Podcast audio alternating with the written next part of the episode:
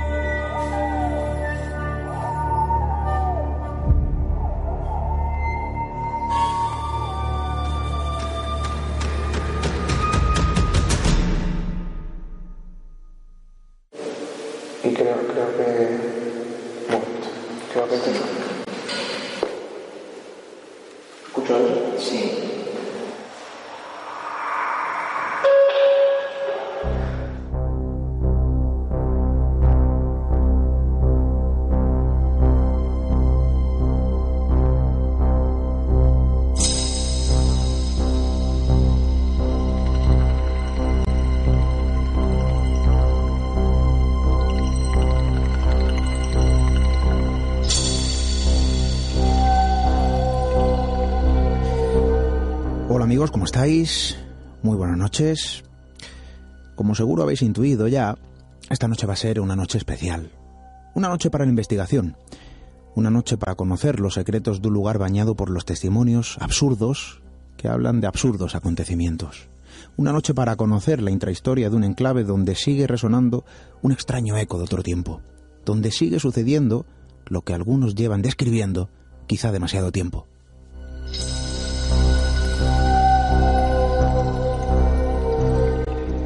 La historia prohibida que se describe en el mapa de lo extraño. Un extraño mapa que establece sus marcas bajo un invisible código. Un extraño mapa que señala siempre el entorno donde se gesta otro tipo de informaciones.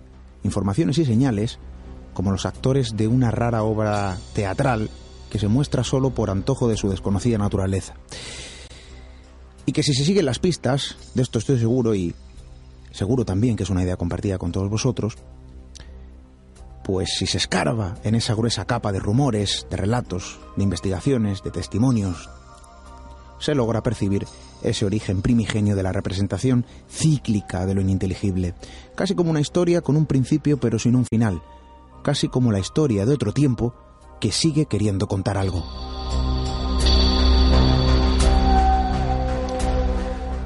Hoy es una noche especial, sí, Hoy es una noche para dejarnos llevar a las profundidades de un lugar de nuestro país.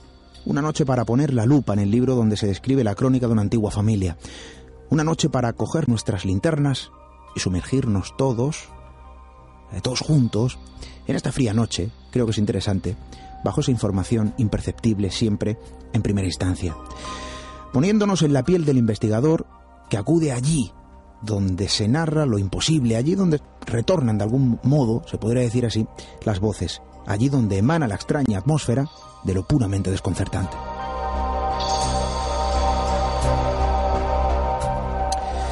Yo creo que la noche nos acompaña, el frío nocturno no es más que el clima de un escenario casi perfecto que se muestra complaciente, un escenario que quiere contar cosas, el escenario de la radio siempre amigo que esta noche nos invita a calzarnos las botas, a coger nuestro cuaderno descender allí donde algo parece establecer un eterno reclamo. Yo creo que será interesante viajar hacia un bonito paraje del sur de la vieja España, un pequeño pueblo de 500 habitantes aproximadamente, como el destino donde establecemos nuestro rumbo. Misterio en red. Esteban Palomo.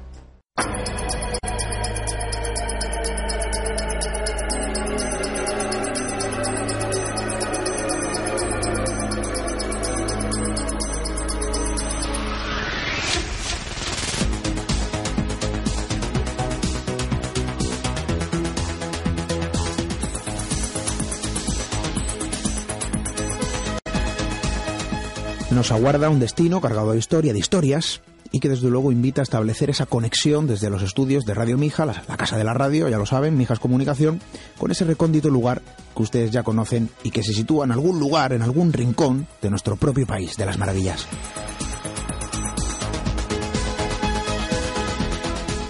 Alzamos el vuelo y ponemos rumbo, lo hemos dicho, hacia un entorno plagado de sucesos, de rumores, de relatos, de testimonios en los que se logra vislumbrar pues algo que ocurre.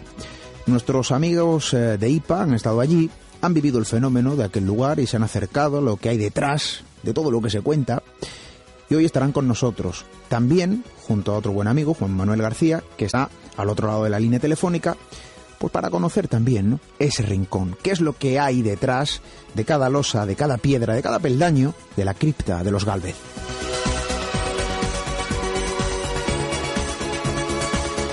Ya sabéis que nos interesa vuestra opinión, nos gusta leeros, comunicarnos con vosotros también a través de otra forma de comunicación lejos de la radio. Nuestro correo electrónico radio redes sociales custodiadas por nuestra compañera en ese universo digital, Diana Herbello.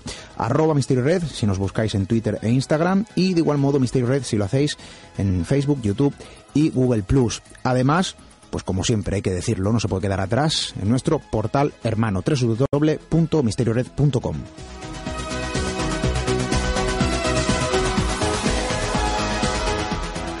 Un pequeño pueblo al sur de España, 500 habitantes, quizá algo menos, Macharabiaya y una cripta. Insisto, una cripta donde parecen suceder cosas. La cripta de los Galvez. Atrévete a cruzar el umbral hacia lo desconocido. Aventúrate a descubrir que el misterio reside más cerca de lo que imaginas. Traspasamos la línea de lo imposible.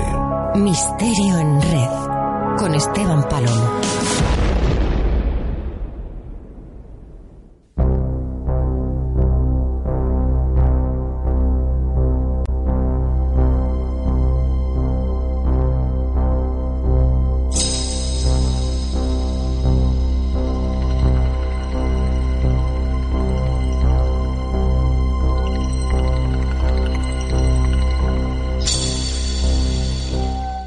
Quien dice que la palabra promesa puede ser sinónimo de maldición. Yo esto de luego pues no lo sé, ¿no? Pero son muchos los que aseguran que es exactamente lo que hay detrás de la historia a la que nos acercamos esta noche, del lugar que esta noche vamos a conocer. Un lugar sobre el que se ha escrito mucho, un lugar sobre el que se sigue hablando y desde luego un enclave que sigue cosechando un buen número de relatos, de vivencias manifestadas sin tapujos donde algo extraño parece suceder a modo de eterno reclamo proveniente de otro tiempo.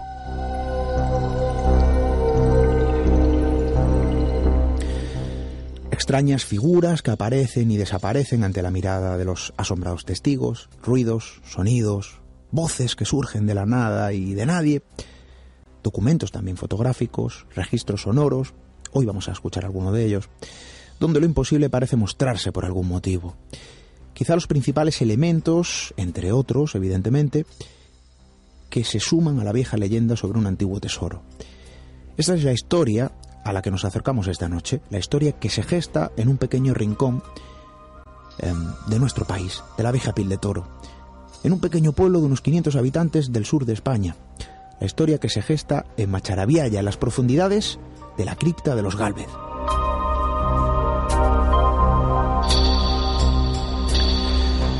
Los hechos narrados a lo largo de los años han traspasado la propia frontera de Macharabiaya. Visitantes y lugareños narran experiencias similares. Y la vieja historia, la vieja historia de una promesa incumplida que se ha transformado en el origen de una extraña maldición de la que todos hablan. Una promesa incumplida hace años por parte de todo un pueblo, casi como el reclamo de una historia olvidada. Esta noche, insisto, viajamos hasta Macharabiaya en vuestra compañía en la compañía también de nuestros amigos que hoy nos acompañan, porque queremos conocer la historia de la familia de los Gálvez.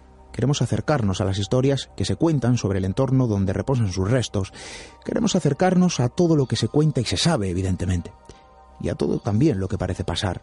Y desde luego, insisto, a todo lo que ha pasado en esa última investigación realizada por nuestros amigos del grupo IPA en el interior de una cripta eh, que yace en un pequeño pueblo, un pueblo, imaginad, de poco menos de 500 habitantes en el sur de la vieja piel de toro.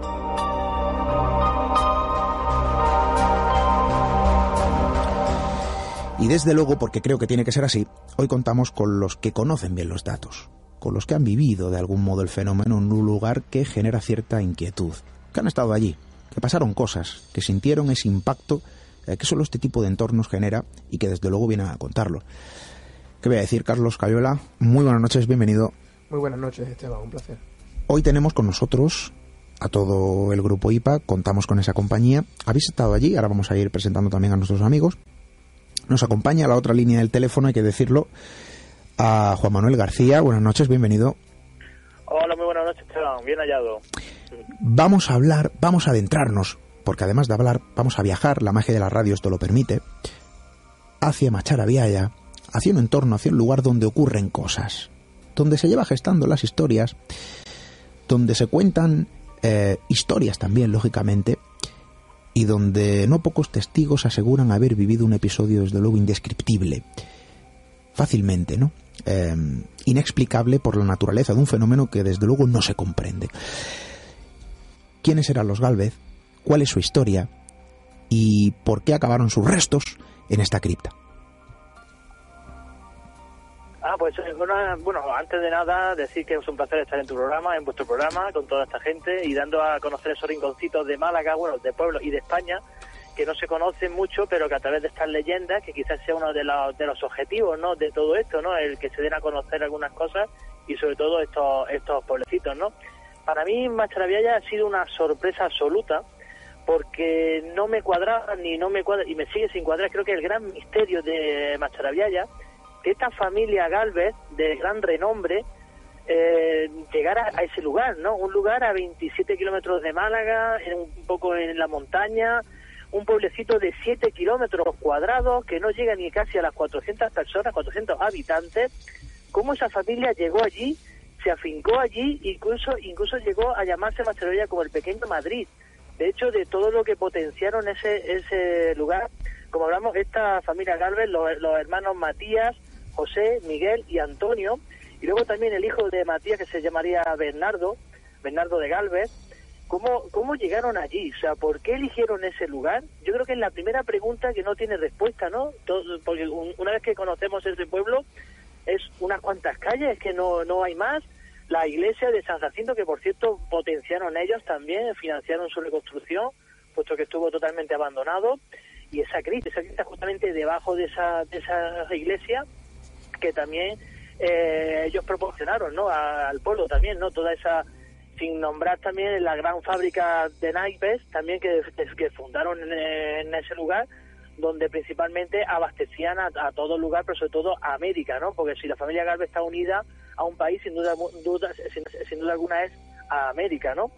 Y para hablar un, poquito de ellos, para que nuestros oyentes un poco se ubiquen, pues presentaron ¿no? a esta familia a José de Galvez y Gallardo, primer marqués, para que un poco sepáis de quién estamos hablando, ¿no? Que no estamos hablando de unas personas que llegaron allí y, por su renombre simplemente fundaran algo, ¿no? Sino que para que veáis un poco de quién estamos hablando, ¿no? De este linaje, de esta, de esta familia, ¿no? José de Galvez y Gallardo, primer marqués de, la Sonora, fue visitador del reinado de, de, Nueva España y luego ministro de India del rey Carlos III. Luego tenemos a su hermano Matías, hermano de José, como he dicho, fue militar y virrey de Nueva España y llegó, llevó incluso su nombre a Texas, o sea, está hablando de América, ¿vale? Le sucedió en su virreinato su hijo, el general Bernardo, primero conde de, de Galvez, que desempeñó un importante papel en la independencia de Estados Unidos. Y luego estamos hablando también de Miguel, Miguel Galvez, que fue embajador en Prusia y en Rusia en tiempos de Catalina la Grande, introduciendo el vino malagueño en las cortes europeas, incluso. Y por último tenemos a Antonio, el último de los, de los hermanos, que fundó el Departamento Marítimo de Cádiz y fue coronel honorario. Su hija María Rosa de Galvez es una de las más destacadas poetas y dramaturgas de la, de la ilustración y da nombre incluso hoy a la Biblioteca Municipal de Macharabiaya. Por lo tanto, estamos hablando de unos personajes de una familia vinculada, o sea, de grandes de grandes riquezas, de grandes puestos en la sociedad. Y la primera pregunta que yo os dejo caer ahí, compañeros, es por qué esta familia llegó ahí, o sea, por qué eligieron, eligieron Macharabiaya, pero incluso para después de fallecer dejar escrito que ellos querían estar allí. De hecho, algunos de ellos siguen estando ahí presentes en esa en, esa cripta y es uno de los principales misterios que yo me sigo haciendo, ¿no? ¿Por qué esa familia llegó ahí? por qué creó, incluso le dio ese potencial a ese pueblecito con la famosa fábrica estatal de naipes, que de hecho en el museo pueden ver totalmente esos restos, esas, esas plantillas de esos naipes, de esas barajas, eh, actualmente ya no existe, actualmente está justamente muy pegadito también a la crista y a la iglesia, que son actualmente casitas, casas normales de, de los habitantes, pero que una vez fue potencialmente eh, constituido ahí una fábrica para poder abastecer al resto de España, incluso fuera de ella, ¿no? Como, como hemos dicho, para incluso mandar esas barajas de naipes a América, ¿no? Por lo tanto, es una de las preguntas que yo me hago, ¿no? ¿Por qué Galvez, por qué esa familia Galvez llegó ahí? ¿Por qué eligieron el pueblecito? Pero incluso para reposar eternamente, ¿no, compañero? Encontramos evidentemente aquí con la imagen de una familia mmm, muy bien situada. No era una familia común. Mmm, tenía una historia profunda, importante evidentemente, y algo vieron allí, como bien dice nuestro buen amigo Juan Manuel García, en Machara Vialla, para querer quedarse incluso hasta tras su fallecimiento. ¿no? Quizá como el punto de origen de esta historia. Esta familia se sitúa como el caldo de cultivo perfecto que hoy precede a todas las historias que vamos a ir conociendo, porque no solo también existe la crónica de esta familia en vida, sino que a lo largo de los últimos años se ha gestado una crónica alternativa, paralela, que sigue hilando muy fino y de una forma casi imperceptible, pues eh, todo lo que tenía que ver con esta familia, con una promesa que vamos a ir conociendo, desgranando, eh, con una especie de maldición, con la leyenda de un tesoro. Bueno, aquí hay una serie de elementos, ¿no? Que enriquecen una historia sumamente interesante y que acaban por dar voz a la larga lista de testigos, de testimonios que hablan sobre fenómenos completamente inexplicables en aquella cripta, en la cripta eh, de los Galvez. También nos acompaña, hay que decirlo, nuestra amiga del grupo IPA también, Josefina eh, Cabrera. Buenas noches, bienvenida. Hola, buenas noches, Esteban. Tú tienes cosas que contarnos y va a ser muy interesante escucharte. Veo que traes una serie de apuntes sí. y también eh, queremos oír esa experiencia. Vosotros habéis estado ahí, Carlos, eh, Josefina, nuestro buen amigo eh, Juan Manuel García también. Micho, ¿cómo nos acompaña? Eh, buenas noches, hay que saludarte. Buenas noches, Esteban. Um, habéis estado allí, habéis realizado una serie de, de pruebas en base a todo lo que se cuenta de aquel entorno. Pero antes de adentrarnos en esos registros, eh, de, en esos resultados también, porque creo que es interesante contarlo y lo vamos a hacer, hay que ir desgranando todo esto. Personajes de interés, nos lo decía nuestro buen amigo Juan Manuel García, una familia un tanto curiosa, llamativa, para nada, para nada común, y que se establece en Macharaviaya. ¿Cuál es la historia, Josefina?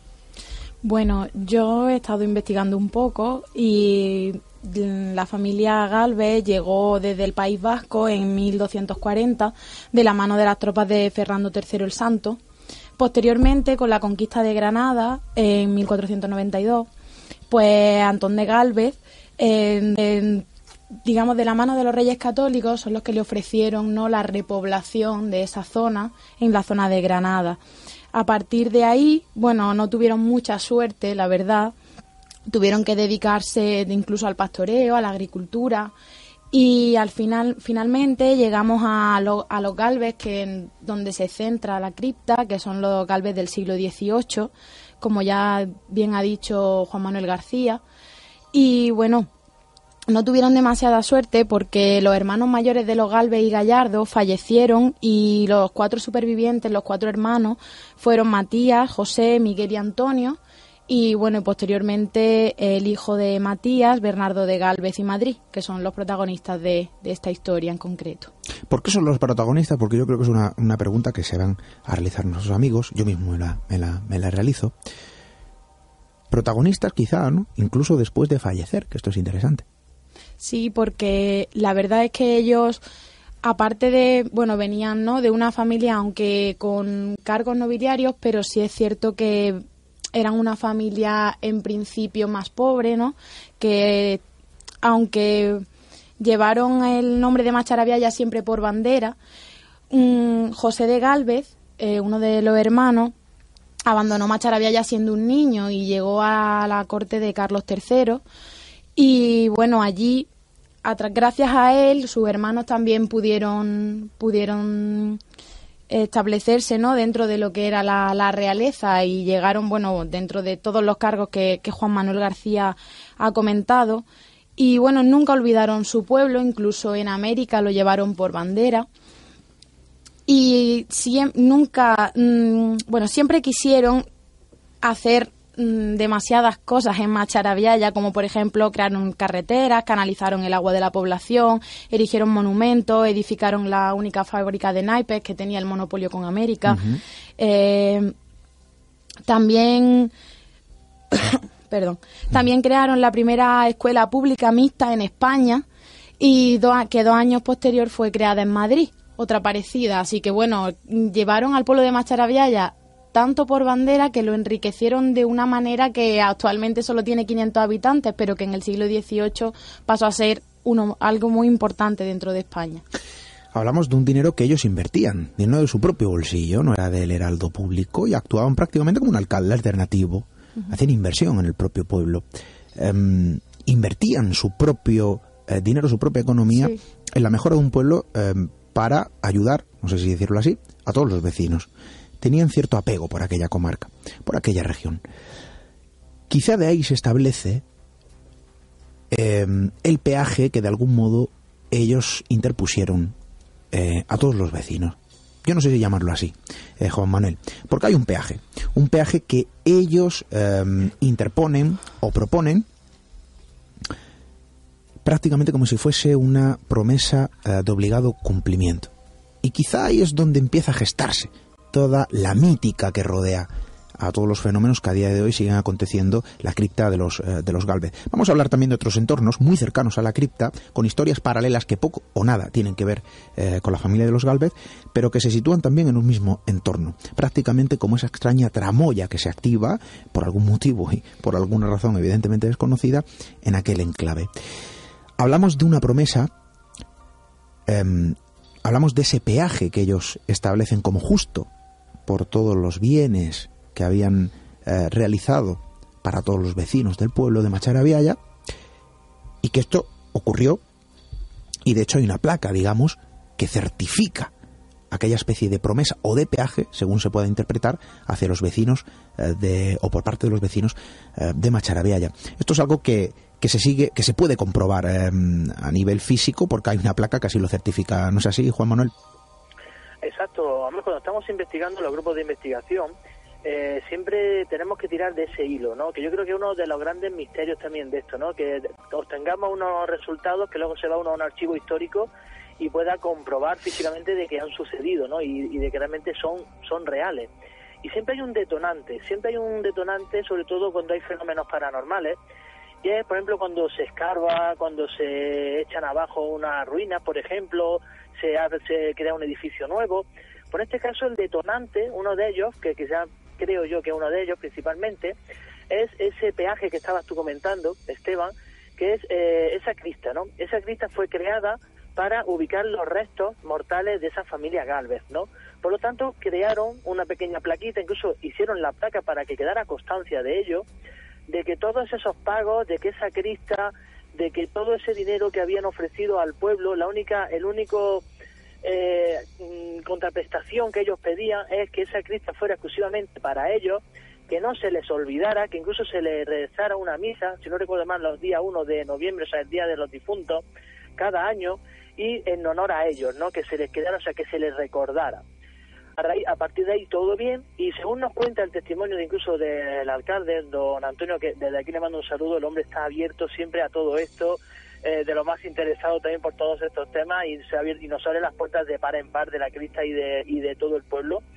Y según nos cuenta él, todo eso se fue haciendo hasta hace aproximadamente unos 10, 12, 15 años creo que fue, donde ya no se, se dejó de recordarlo de cierta manera, ¿no? No se le, no se le realiza esa misa, no se le recuerda e incluso se amplía, se cambia ese cementerio, el antiguo del, del pueblo se ubica pegado colindante a esa crista e incluso se introducen dentro de la crista otros nichos, otros restos de personas que no tienen nada que ver con la familia Galvez, ¿no? O sea, restos, otras personas familiares del pueblo que en, teoría en una de las paredes, a la entrada, a la izquierda, incluso en la parte de ellos también hay personas que no tienen nada que ver con los Galvez y a raíz de ahí es cuando supuestamente los testimonios confirman incluso que cuando se acentúan esos fenómenos para, paranormales, ¿no? Según nos cuenta nuestro gran amigo también, eh, José Manuel Frías, un gran investigador y compañero, eh, de hecho, en las mismas esas obras en las que se estaban remodelando esa crista, para incluso poner más nichos de, otras personas, o sea, estaban levantando ese suelo, también otro dato importante, ¿no? Cuando se hace, se realizan obras y remodelaciones, por ejemplo, en esos, en esos lugares, esos albañiles que estaban trabajando y de hecho de buenas a primeras miraron la, o sea, echaron la mirada hacia el altar y desde la izquierda, donde está de, de hecho esa familia Galvez enterrada, o sea, están esos restos, vieron como una comitiva recorriendo ese espacio desde, desde los nichos hacia, hacia el lado derecho, unos personajes como vestidos de negro, con unas túnicas, con unos trajes como de época, ¿no? Se quedaron un poco así extrañados, la primera cosa que ellos pensaron es, alguien se ha colado aquí, eh, alguien ha entrado, no, no nos hemos dado cuenta, fueron hacia allá, y bueno, si, si conocéis la crista veis que no hay ningún acceso, o sea, están los nichos y la crista de, o sea, lo que es la zona de donde están los restos de los galves, y a la derecha hay una ventana con una pared, o sea, no hay absolutamente nada de salida de donde ellos estaban mirando, ¿no? Por lo tanto, bueno, de hecho salieron despavoridos, dejaron las herramientas allí, incluso porque aquello fue para ellos algo impresionante, ¿no? Ver una gente, unas personas que atravesaron esa crista y desaparecieron por la por la pared, ¿no? Y fue a través, a, consecuencia de ello, ¿no? De que no se les volviera a recordar, que yo creo que una de las funciones principales, uno de los de los reclamos siempre que nos podemos encontrar en cualquier fenómeno paranormal, sobre todo cuando investigamos, de es como que no se le olvide, ¿no? De que sigan recordándose y, en este caso sin duda alguna es ese detonante de que no se ha hecho para nada caso de en esa placa incluso está allí, ¿no? De que ya no están solos en esa crista incluso de que de que no se le recuerde ni se le ofrezca ni vamos ninguna misa ni nada, ¿no? Como una especie de maldición por esa especie de olvido, se podría decir, por parte de los vecinos, y una serie de eh, manifestaciones, de fenómenos, de sucesos que se siguen relatando a día de hoy como una especie de reclamo por parte eh, de los Galvez. Yo no sé si esto es así, pero es lo que se ha interpretado durante los últimos años. Precisamente por eso que nos comenta nuestro buen amigo eh, Juan Manuel García. Hablamos de un entorno ya marcado también por la tragedia, porque muy próximo a la cripta de los Galvez ocurrió algo. Ocurrió algo lejos y a la vez cerca de este lugar, porque se establece también en el mismo parámetro, en el mismo entorno, un día donde todo tenía que ser felicidad y donde evidentemente la tragedia, la negrura, la oscuridad, pues lo ensombreció todo. Una boda, una novia y un fenómeno, digamos, no vinculado a los Galvez, pero sí establecido en su mismo territorio, y del que se sigue hablando. Efectivamente, pues para que nuestros oyentes se ubiquen un poquito y se vayan haciendo la idea, esta cripta se encuentra justo debajo de la iglesia de San Jacinto. Esta cripta está construida en el año 1765 por los propios Galvez y, como bien ha dicho Juan Manuel García, fue destinada al enterramiento de, estos, ¿no? Y cabe destacar que cuando a alguien se le dice una cripta, la gente mm, lo ubica, se lo imagina en la cabeza como un enclave pequeño y es curioso porque la cripta abarca todo lo que es la iglesia. O sea, todo lo que todo el tamaño que la iglesia tiene, la cripta es exactamente de forma subterránea, se entiende lógicamente. Efectivamente. Entonces, ahí ocurrió un hecho, un hecho trágico donde una novia justo antes de dar el sí quiero, ¿no? Pues falleció. Y aquí vamos a desengranar un poquito lo que es la historia. Esta joven, digo joven porque tenía 19 años de edad, se llamaba María López Escaño de Cabrera, fue y falleció en el 5 de diciembre de 1920. 1920. Vamos a quedarnos con esta fecha. Em, ¿Qué es lo que ocurrió ese día? Porque además esto ocurrió evidentemente ante la visión y la mirada eh, de todos los asistentes a la boda efectivamente a la, a la iglesia, a la boda, acudieron casi todo el pueblo de Macharabiaya, mm, también gente de Benaque, y esta, esta joven nació allí, en esta villa, tenía 19 años de edad, como bien he dicho, y justo antes de dar el siquiero, pues le da un derrame intestinal. Pero aquí es lo importante, esta joven no fallece en el momento en la iglesia. Esta joven eh, se queda en estado vegetativo, la llevan a su, a su vivienda y muere tres días después, rodeada de su familia, con el propio vestido de novia que no se lo quisieron quitar. Aquí hay un detalle y quizá a lo mejor em, gira en torno a ese vestido porque es amortajada con el propio vestido. Exactamente, sí. Es algo curioso y algo que llama la atención. Esto es algo que ocurrió, lógicamente, esto es historia. Hay que situarnos en esta fecha, comprender el, el marco histórico donde nos encontramos, 1920. Una chica de 19 años, muy próxima a la cripta de los Galvez, hablamos sobre ese techo Em, en esa iglesia y fallece. ¿Qué es lo que ocurre, Juan Manuel, con esta, con esta chica? Porque es amortajada, insisto, con el propio vestido de novia y hay una serie de sucesos que a día de hoy se siguen relatando en torno a la visión pues de esa novia.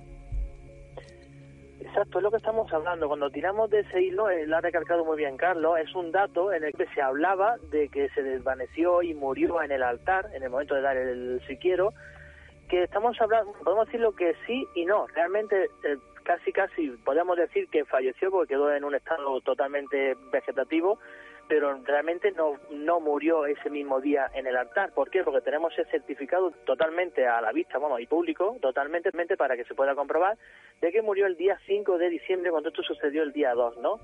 O sea, estamos hablando de tres días después tenemos su certificado de defunción oficial por un derrame intestinal súper, súper, súper, vamos, mm, con hemorragia, o sea, súper... Fulminante. De super, fulminante, correcto.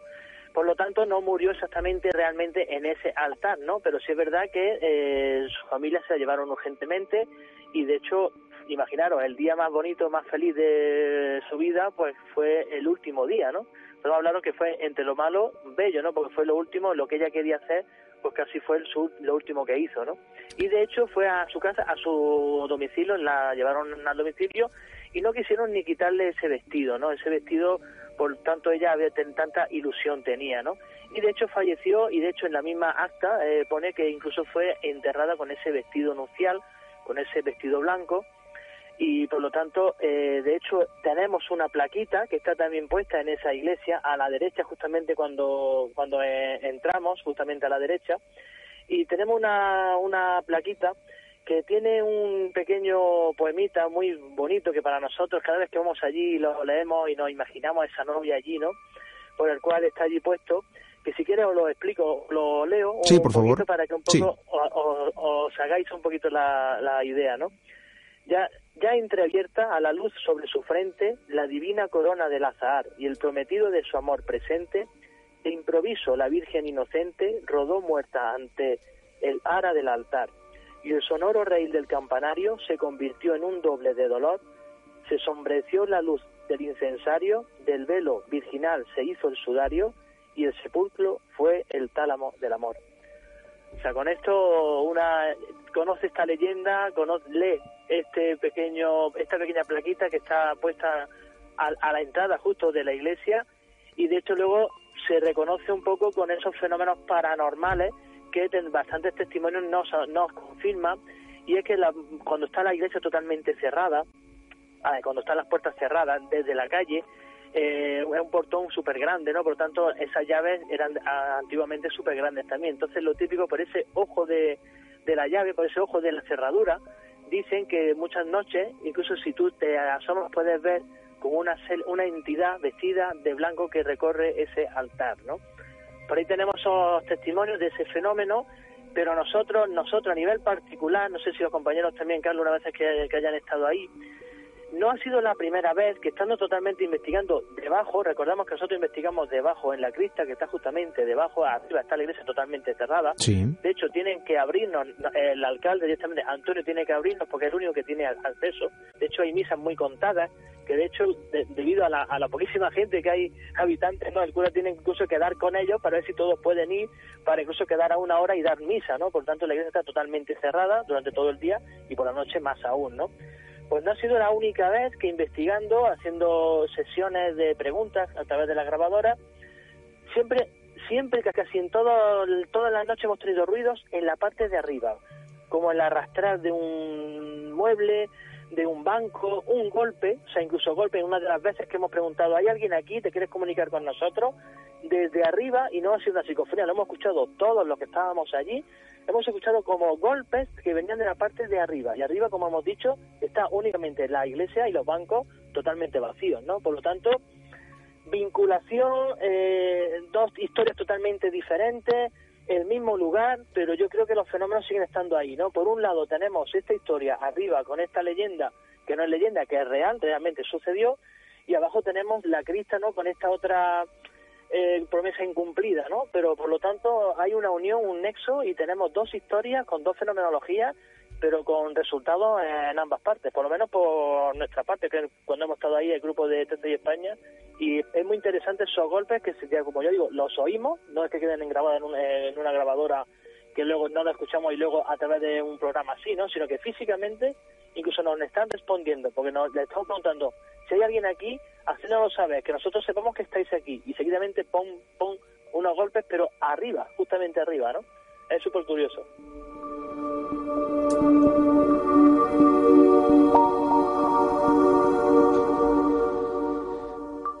Pues hablábamos de esas dos historias, dos vertientes, dos crónicas establecidas en un mismo escenario. En el margen superior, casi como un plano distinto, y en el inferior, en la propia sombra que envuelve toda la cripta eh, de los Galvez. Sería interesante, Carlos, establecer una investigación dentro de la propia iglesia, acudir a, la iglesia con, la intención de rastrear ¿no? Esa supuesta entidad de la que muchos hablan, que todavía a día de hoy va vestida de novia.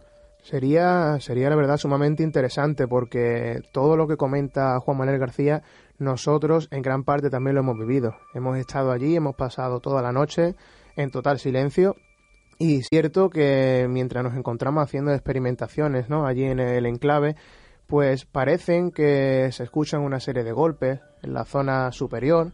No podríamos decir que no es en la cripta, porque llegan de, de una zona ¿no? un poco más arriba.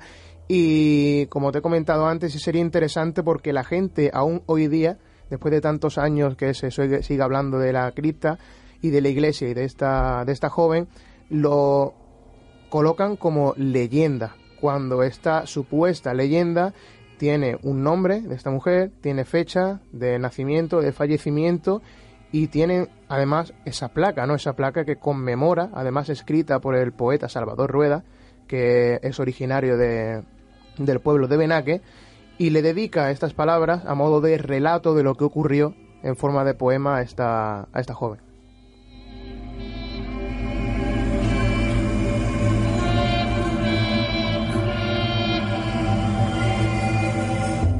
Vamos a sumergirnos, si os parece, a la cripta de los Galvez. Vamos a adentrarnos en sus secretos, en todo lo que sobrevuela la nebulosa del misterio que siempre envuelve este lugar, y quizá lo mejor haciendo como las piezas de un puzzle, estableciendo la marca, la diferencia entre la leyenda y la realidad, basado en los testimonios, en los relatos y en las sensaciones percibidas. Porque yo estoy seguro que en este tipo de entornos oye, uno siente cosas y percibe cosas. Y quizá lo mejor puede ser aderezado, y esto ayuda, no lo sé, por todo lo que se escucha de terceras personas, por todo lo que se cuenta. Yo personalmente he estado en algún lugar que otro, por fortuna eh, en algún lugar ya más acompañado, Carlos, y, y por mucho que te digan, oye, aquí se siente, si no hay nada y uno va allí y yo soy menos sensible que una piedra, pues no se siente. Pero hay otros que, sin embargo, a uno no le dicen nada, no te cuentan nada, y se percibe esa, esa energía, algo, algo, algo que establece su reclamo. Aquí, pues nos encontramos con ese símil. Ese reclamo, proveniente de una promesa incumplida, no sabemos si esto es así o no, pero todo el mundo señala que aquí está la causa. Todo el mundo apunta al origen primigenio de toda esta fenomenología que va ligado directamente a esa promesa incumplida y esto se establece como una especie de reclamo eterno que se sigue realizando en este lugar. Vamos a descender porque habéis estado allí. Em, Juan Manuel García también ha estado allí en varias ocasiones, conoce muy bien el entorno y queremos saber qué se siente en su interior. Queremos saber qué se capta a través de las grabadoras, a través de las cámaras, a través también de nuestros oídos. Esto es muy significativo, Carlos. Y em, Josefina, Juan Manuel, esto es muy significativo, porque ya no hablamos de aparatos que pueden o no inducir ciertos errores, sino de sonidos, voces, susurros, que son escuchados por todas las personas que están ahí y que surgen prácticamente de la nada.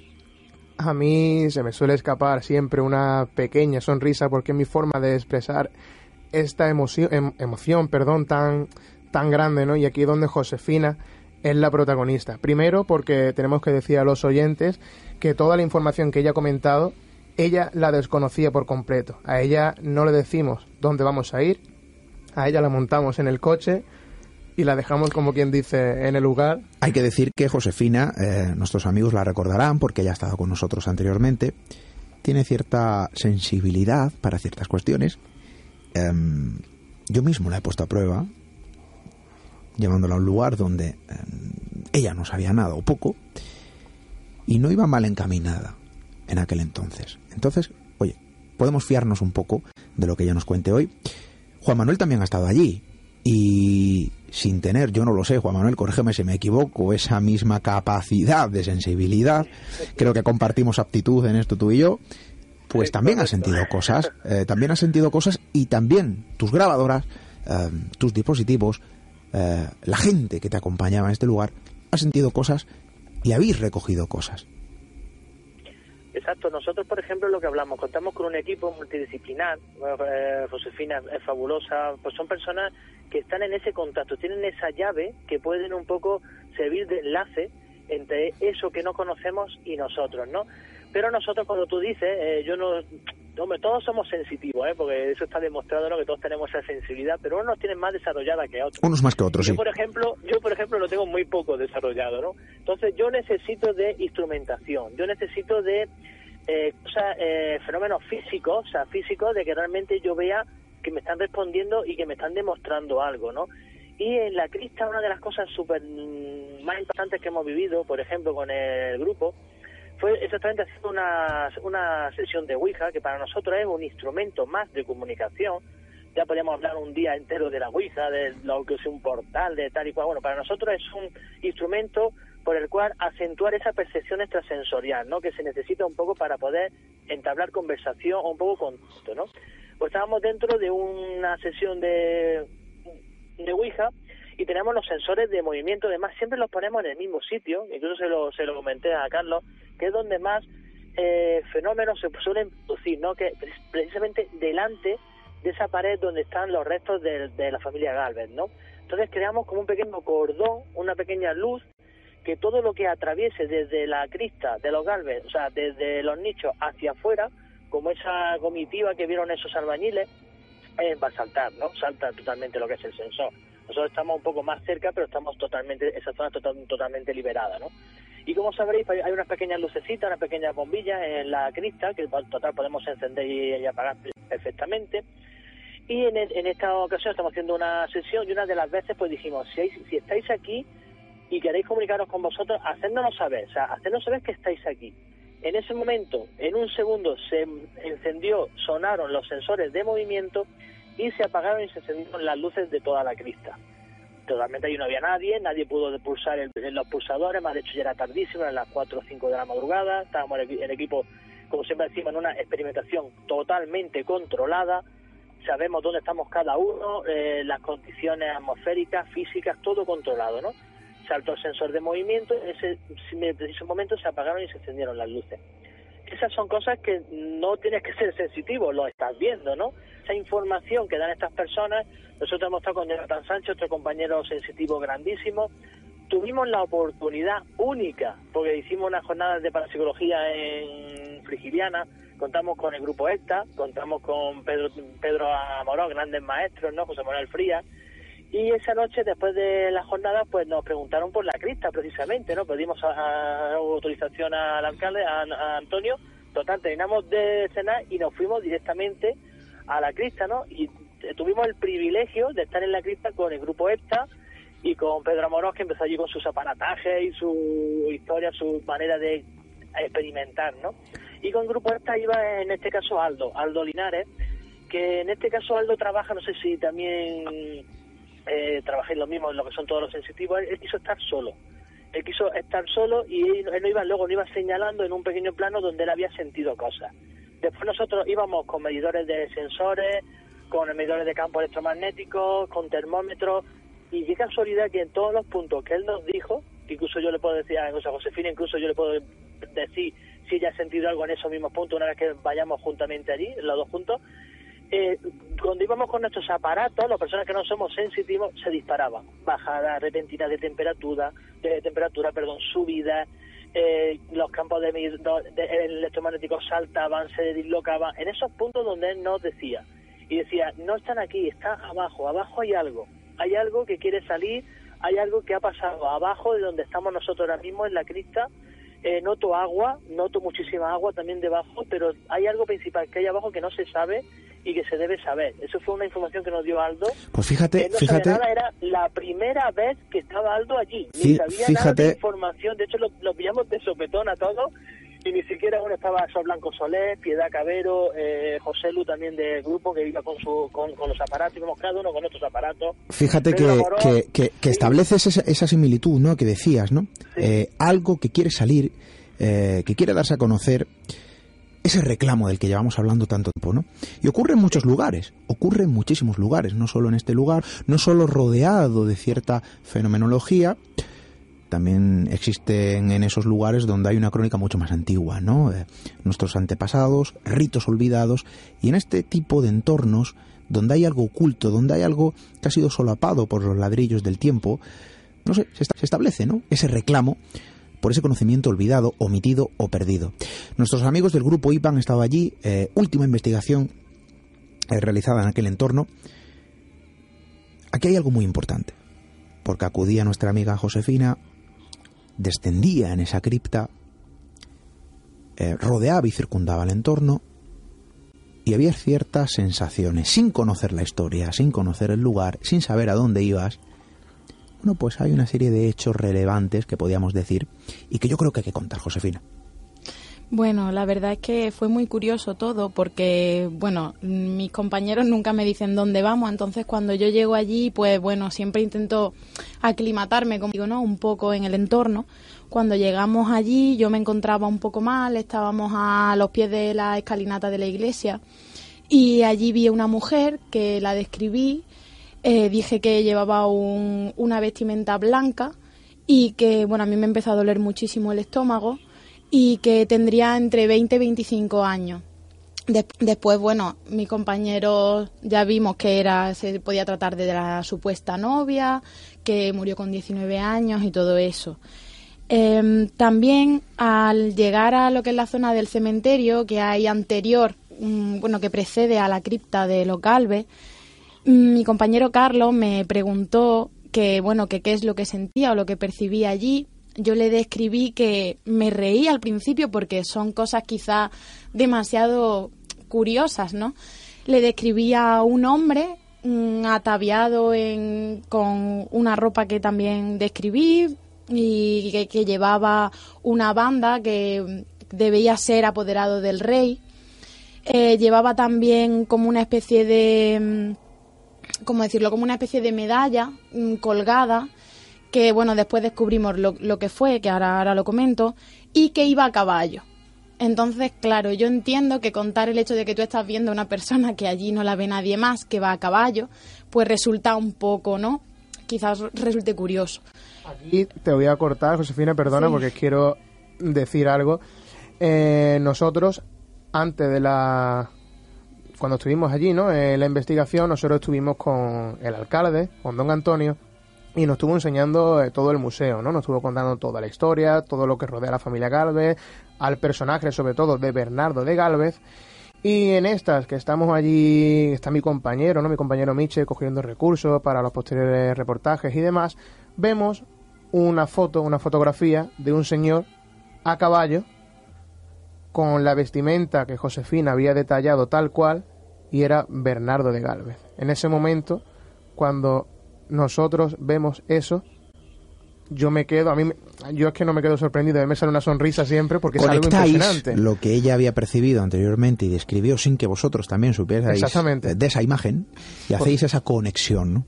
Casi como las piezas de un puzzle, todo encaja, todo parece eh, ir encajando. Pero es que hay más, porque Josefina, casi como un radar, Sí, bueno, también eh, estábamos dentro ya de, la cripta después de haber pasado un par de horas más o menos colocando todo el aparataje que íbamos a usar y mm, se me vino a la cabeza el nombre de Calatrava. Yo al principio no sabía muy bien lo que era o a lo que se refería, si era un apellido familiar o qué, pero resultó ser que se refería a la orden militar de Carlos III, de la orden de Calatrava, que Bernardo de Galvez pertenecía a ella, que era la, bueno, la especie de medalla o condecoración que llevaba colgada con la cruz de, de esta orden. También estando allí se me vino, porque no, no fue, digamos, al momento, sino que estando allí se me vino el nombre de María o Mariana y no sabía muy bien cómo interpretarlo. Eh, me enseñaba, era la misma chica que yo había visto arriba, a los pies de la escalinata, portaba una especie de caja pequeña en las manos que me la mostraba y me señalaba a mí. No yo, claro, no, al principio no conseguía hilar todo lo que quería decirme porque había quizá muchas presencias y muchos frentes abiertos allí, entonces, bueno, yo estaba un poquito saturada. Al cabo del rato, eh, yo pensé en mí, porque yo soy Cabrera de apellido, entonces le dije a Carlos, digo, yo creo que se refiere a que se llamaba María o Mariana, no me quedaba muy bien, no muy claro, de Cabrera. El primer apellido no, no lo conseguí sacar, pero bueno, ese sí. Y cuando ya después, investigando, y ya mis compañeros me dijeron lo del nombre de la novia y tal, pues bueno, la verdad es que quedas sorprendida de, de ti misma, ¿no? Y de, y de la situación que se vivió allí. Además, también veía allí en dicha investigación, ella notaba una presencia, ah, pero que no correspondía a, a la familia Galvez. Ella decía, yo, bueno, coméntalo, Josefina, tú lo Bueno, estando allí, al cabo del rato que estábamos haciendo unas pruebas, entre pruebas con los sensores y con haciendo algunas preguntas, pues apareció una señora mayor de unos 60 años que nos seguía todo el rato. Estaba siempre con nosotros, no, no hablaba, no comentaba nada, pero sí que estaba alrededor de nosotros. Yo se lo dije a Carlos, digo, mira Carlos, digo a mí Digo, esta mujer no es muy antigua, digo, de hecho es del siglo XX, prácticamente a finales del siglo XX, más o menos, mediados finales, digo, pero no, digo, no sé qué quiere, digo, porque no me dice nada, simplemente nos está acompañando en esta investigación. Y bueno, posteriormente eh, Juan Manuel también nos contó en la entrevista que le hicimos que ellos también tenían la hipótesis de que había allí una mujer que no correspondía con el entorno de los Galvez, por decirlo así. Después, en la entrevista que le hicimos a don Antonio, al alcalde de Macharabiaya, nos dijo que hay una, porque hay una tumba a la entrada del cementerio, que hay una tumba horizontal, que, bueno, al horizontal de manera a la puerta, y resulta que es una señora del pueblo que se puso, que se quiso enterrar allí para que todo el mundo que visitara el cementerio la pisara para expurgar sus pecados de esa manera. Entonces, bueno, yo creo que puede ser esa señora que sigue allí, bueno, y que se ha quedado aquí esperando a espiar sus pecados de esa manera. De todas maneras, fíjate, ¿no? Porque es un elemento compartido. Sensaciones por otros compañeros que acuden allí a una investigación y que señalan otra presencia distinta a los Galvez. No es algo, no es una idea que provenga de una percepción que tú puedas tener, sino que es un elemento, insisto, compartido por otro tipo de compañeros que acuden al lugar eh, con más o con menos fortuna y sienten también esa presencia de algún modo. Se hace referencia a esta señora. Es que además, Juanma, Juanma ahora lo puede comentar, eh, nos comenta que en la zona, antes de investigar, obviamente nos, nos dicen tres puntos fríos, calientes, como lo queramos llamar, de allí, de dicha cripta, ¿no? Uno, nos dice que él, porque fue Aldo Linares con ellos, con Parapsicología Nerja, y Aldo, al estar allí por la primera vez, dice que en la mediación de la cripta, lo que divide el mausoleo de los Galvez con parte del cementerio, allí nota algo, como que debajo hay algo. Eh, en la zona también, obviamente, donde están eh, los restos de los Galvez y la zona del altar, donde se encuentra entre el altar y la placa donde, donde estaba la especie de contrato, ¿no? Y entonces la sorpresa viene cuando Josefina y yo nos quedamos en una prueba experimentando, ella en uno de los momentos mira hacia el altar. Repito, estábamos en total oscuridad, yo no veía absolutamente nada, solo un poquito las luces de lo que es el foco infrarrojo, y ella dice, noto algo, noto algo en el altar. Y en ese momento, la, bueno, mm, en ese momento, segundos, minutos más, más adelante, el foco infrarrojo, pues ya cabe, no lo sé si fue producto de eh, fallo de la batería, porque se estaba acabando, obviamente, o veamos a saber si era algo paranormal, yo voy a levantarme para mirar el foco y se escucha un golpe metálico justamente en el altar donde se encuentra una figura de Jesucristo. Un golpe metálico, lo escucháis todos los que estáis ahí y es recogido por eh, las grabadoras. Vamos a escucharlo. Y creo, creo que... Creo que... Sí.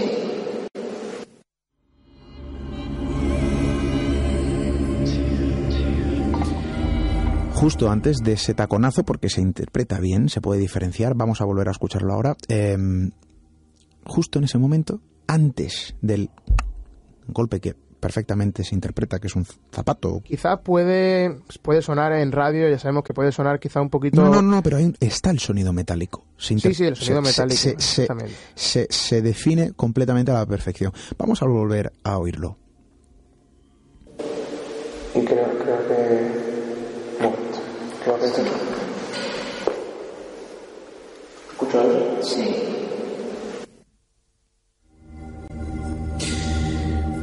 Vamos a seguir porque ahí tenemos más registros. Eh, tenemos incluso alguno que, por parte de nuestro buen amigo Juan Manuel García, vamos a ponerlo porque esto es interesante también, lógicamente. Tú me pasabas algunos audios más, Carlos. Eh, y creo que es interesante también mostrar a nuestro público, a nuestros amigos que hoy nos acompañan, pues eh, cuáles fueron algunos de esos registros extraídos de esa última investigación en la cripta de los Galvez. Vamos a escuchar ese segundo audio Em, que, que, nos has traído y a qué corresponde. Repito la pregunta, ¿queréis que este sitio continúe abierto al público?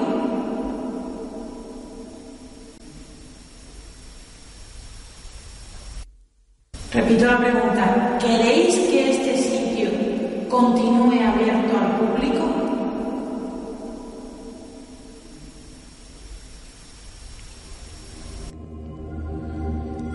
Hay un leve, yo no sé si es mi percepción o no, hay un leve sí. O un leve no, me dice el compañero. El compañero en control nos dice que es un no. Habría que interpretar eso, ¿eh? Es complicado porque ya sabemos que cada oído de cada persona es un mundo y nosotros no podemos confirmar nada al 100%. Nosotros intentamos analizarlo, limpiarlo lo mejor posible y primero, antes de dar una conclusión, lo escuchamos todos los compañeros e intentamos decir que es lo que es nosotros, pero ya volvemos a decir que puede ser perfectamente un no, porque cada oído es un mundo. Pero es curioso porque todos mm, los recortes de parafonías que yo te he pasado, Esteban, a prácticamente un 90-95%, aparte de los que hay, que hay todavía unos cuantos para analizar, todos responden cuando Josefina está presente y Josefina es la que pregunta. O sea, ya creemos, ahí ya entra la hipótesis de que ella parece que es una puerta, un canal. Mm, no sabemos si es porque estas, estos fenómenos saben que ella puede comunicarse con ellos y ahí entra, ahí entra la duda. Vamos a seguir escuchando esos audios. Eh, tercer audio. El señor que he visto a caballo era Bernardo de.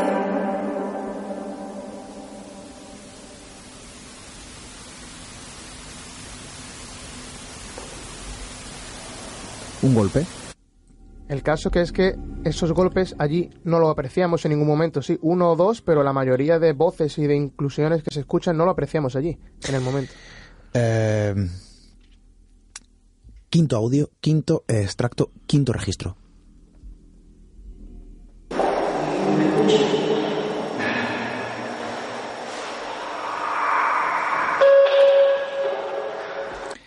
Esto es llamativo. Dicho quinto, era cuarto. Em, ojo a esto porque es un gruñido. ¿eh? Vamos a volver a oírlo.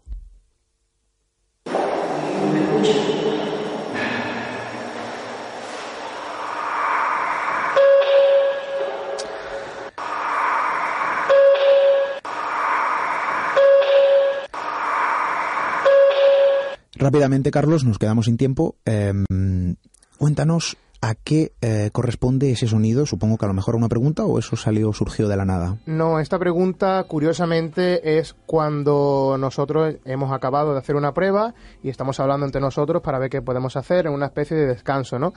Y ya habéis visto que posteriormente a ese ruido nosotros no decimos absolutamente nada y no se escucha nada y analizarlo y escuchar esa especie de gruñido tan fuerte que nosotros allí no lo apreciemos es algo que que te deja la piel congelada, ¿no? Y curiosamente, gran parte de estas cosas nos ocurren cuando no estamos experimentando, sino cuando estamos eh, hablando entre nosotros y viendo que prueba, parece ser, ¿no? Que llaman la atención cuando no estamos buscando el fenómeno.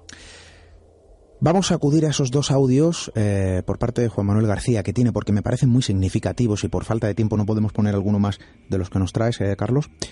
Pero estos me parecen muy significativos y creo que es interesante. Vamos a escucharlo y luego, eh, a pluma, sabemos a qué corresponde.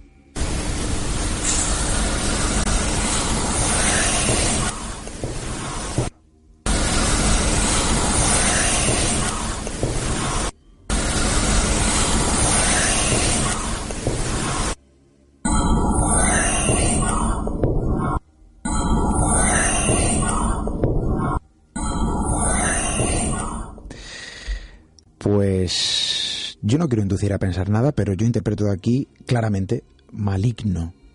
No sé si esto puede significar o no puede significar eh, algo de forma concreta. Eh, algo principal que, vamos, junto con Carlos, ah, hablando con ellos, es todas las inclusiones que nosotros tenemos, eh, casi el 90% podemos decir que son de una mujer, entre comillas, porque sabemos que son, son tonalidades que no son vocales humanas, ¿no? Pero podemos decir que son como una mujer eh, susurrante, así como un susurro, y que nos responde, o sea, realmente está ahí y aparte está ahí y en ese momento, porque si lo escuchamos en la psicofonía, en la psicofonía, en los resultados, el eco es el mismo que cuando estamos hablando.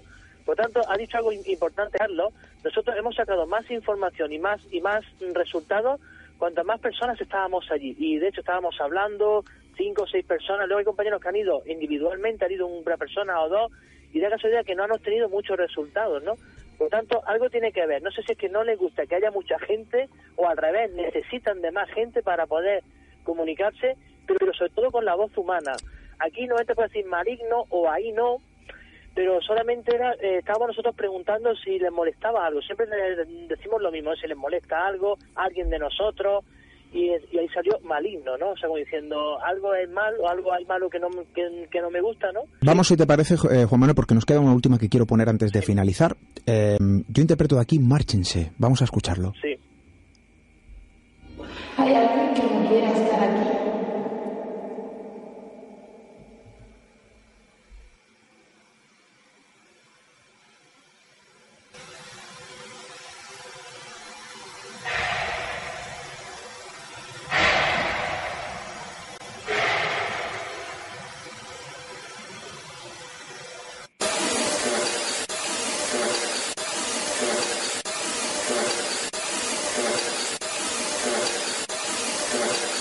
Se ha colado otro registro eh, correspondiente a tres golpes de voz tras una pregunta, una pregunta que realizaba nuestra compañera Josefina.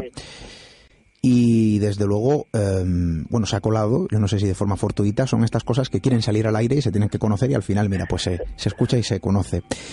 Em, hablamos de ese márchense eh, también, que sonaba o que se puede interpretar como, como un término de márchense, no lo sabemos si esto corresponde o no a este término.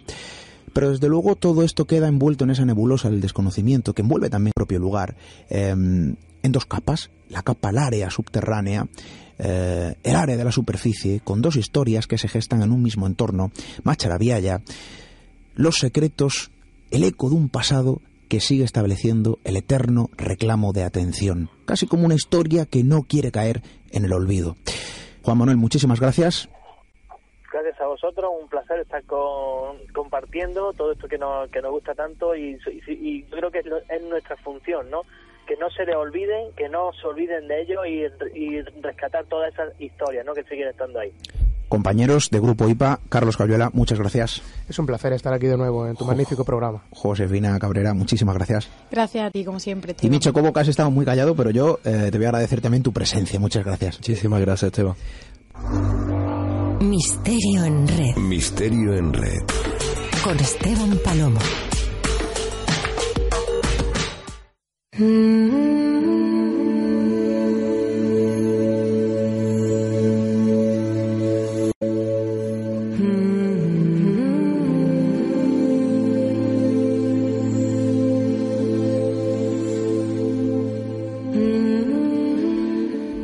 La vieja España, nuestro país, también evidentemente nuestro mundo, cualquier lugar cercano a ese desde donde nos escucháis, establece un mapa alternativo. Quizá un mapa que muestra otro tipo de entornos, entornos como el que hemos conocido esta noche, lugares donde se fraguan historias, eh, rincones que atesoran las riquezas de otro tiempo en forma de crónica olvidada, merecedora también de ser contada y algunas por alguna razón establece su propia frontera, sus propios límites donde parece lanzarse ese reclamo. Porque hay historias, historias que inmerecidamente se olvidan, historias que nosotros evidentemente perseguimos, vosotros lo sabéis bien, porque entendemos que tienen que ser contadas.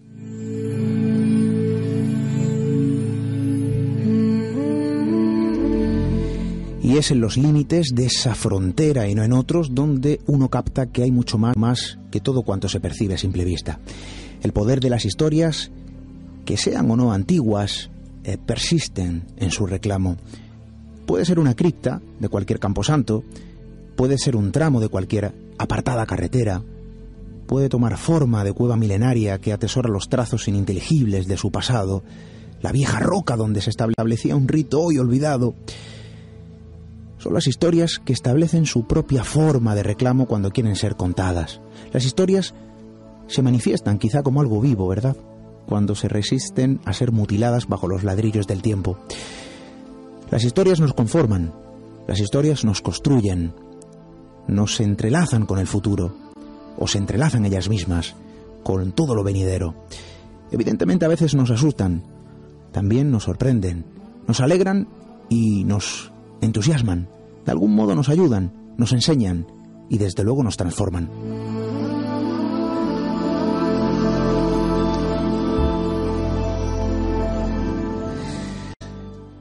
Puede que sigamos eh, nuestra estela bajo esa premisa y también que sigamos siendo desconocedores del código que programa ese extraño reclamo que a veces se siente. Pero lo que a día de hoy es una certeza es al menos para nosotros, no lo sé si por vosotros, espero que también, ¿no? sea algo compartido, pues es la existencia de ese mapa alternativo que delimita el territorio de lo distinto, que certifica de algún modo el posicionamiento no solo de un lugar por conocer, sino el de una historia por descubrir. Nuestra intención ya la conocen, acudir a la señal de ese raro mapa, atender al reclamo de las historias que se resisten a ser olvidadas, atender al reclamo de las historias merecedoras de ser contadas, de trazar también nuestro propio trayecto junto a vosotros a través del mapa que nos señala el destino de lo diferente. Regresaremos la próxima semana con más lugares que conocer y desde luego, por supuesto, con más historias que contar. Hasta dentro de siete días.